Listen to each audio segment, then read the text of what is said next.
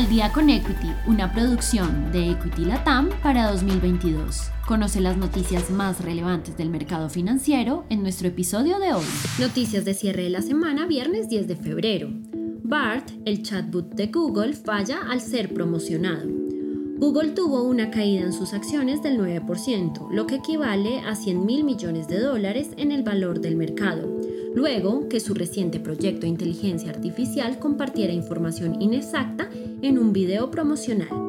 Google ha intentado mantener el ritmo de OpenAL, una startup de Microsoft que presentó un software en 2022, el cual cautivó a Silicon Valley por su excelente performance.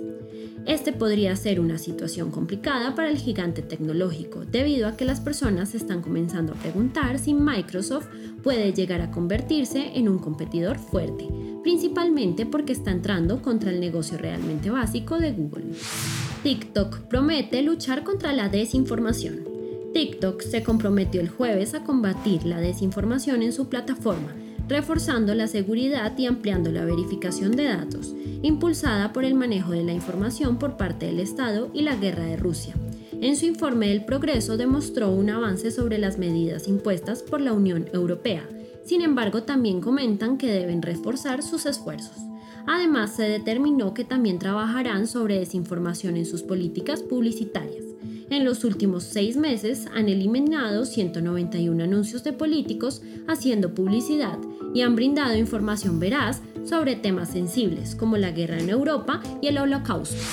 Bajan los ingresos por petróleo pero aumentan los de transporte y refinería. Si bien los ingresos por exportación de petróleo de Rusia han decrecido un 40% después de las sanciones por la guerra con Ucrania, lo cierto es que los volúmenes no han disminuido y los grandes beneficiados, según varias fuentes comerciales y bancarias, han sido empresas de transporte y refinación, ubicadas en China, India, Grecia y Emiratos Árabes Unidos, de las cuales algunas son parte de compañías rusas. Ninguno de estos participantes está incumpliendo con las sanciones, pero se ha visto favorecidas por las medidas de la Unión Europea y Estados Unidos, diseñadas para disminuir los ingresos del presidente Vladimir Putin. El ex jefe de estrategia de Gazprom dijo, a juzgar por las estadísticas aduaneras, parte del beneficio lo capturaron las refinerías de India y China, pero los principales beneficiarios deben ser los transportistas de petróleo, los intermediarios y las compañías petroleras rusas. Rusia ha desviado la mayoría de sus productos crudos y refinados a Asia, ofreciendo fuertes descuentos a los compradores en China e India frente a su competencia árabe. 2022, el año en que Corea del Norte robó más en criptomonedas. Según reporte de Naciones Unidas, Corea del Norte tuvo el récord de hurto de criptomonedas en 2022 con respecto a otro año anterior. Observadores independientes del Consejo de Seguridad de la ONU comentaron que Corea del Norte, el uso de sus técnicas cibernéticas cada vez más sofisticadas, tanto para obtener acceso a redes digitales involucradas en finanzas cibernéticas, como para robar información de valor potencial, incluso para sus programas de armas.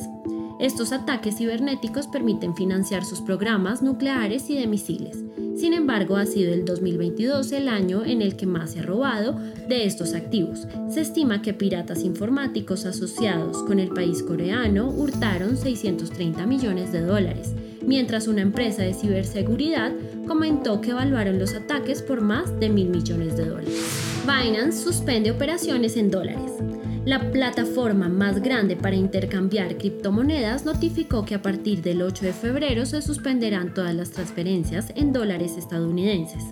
En principio lo que se comenta es que la compañía ha presentado problemas para encontrar un intermediario que pueda proveer sus servicios, por lo cual la suspensión puede durar hasta varias semanas, hasta que se establezca un nuevo socio bancario.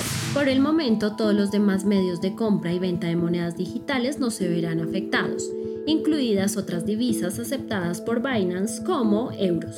El CEO de Binance comenta en su cuenta de Twitter, mientras que algunos bancos retiran el apoyo a las criptomonedas, otros bancos se están mudando.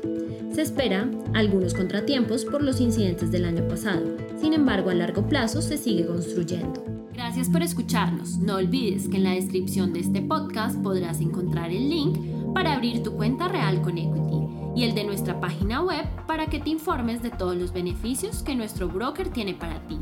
Adicional a esto, si quieres aprender de todo este mundo, no olvides registrarte semana a semana a nuestros eventos gratuitos como webinars y lives Encuentra toda esta información en nuestra cuenta de Facebook y también en nuestro canal de YouTube para que no te pierdas ni un solo minuto de nuestras transmisiones. Si te gustó este episodio, no olvides seguirnos, compartir con tu red y escucharnos todos los lunes y viernes de apertura y cierre del mercado financiero.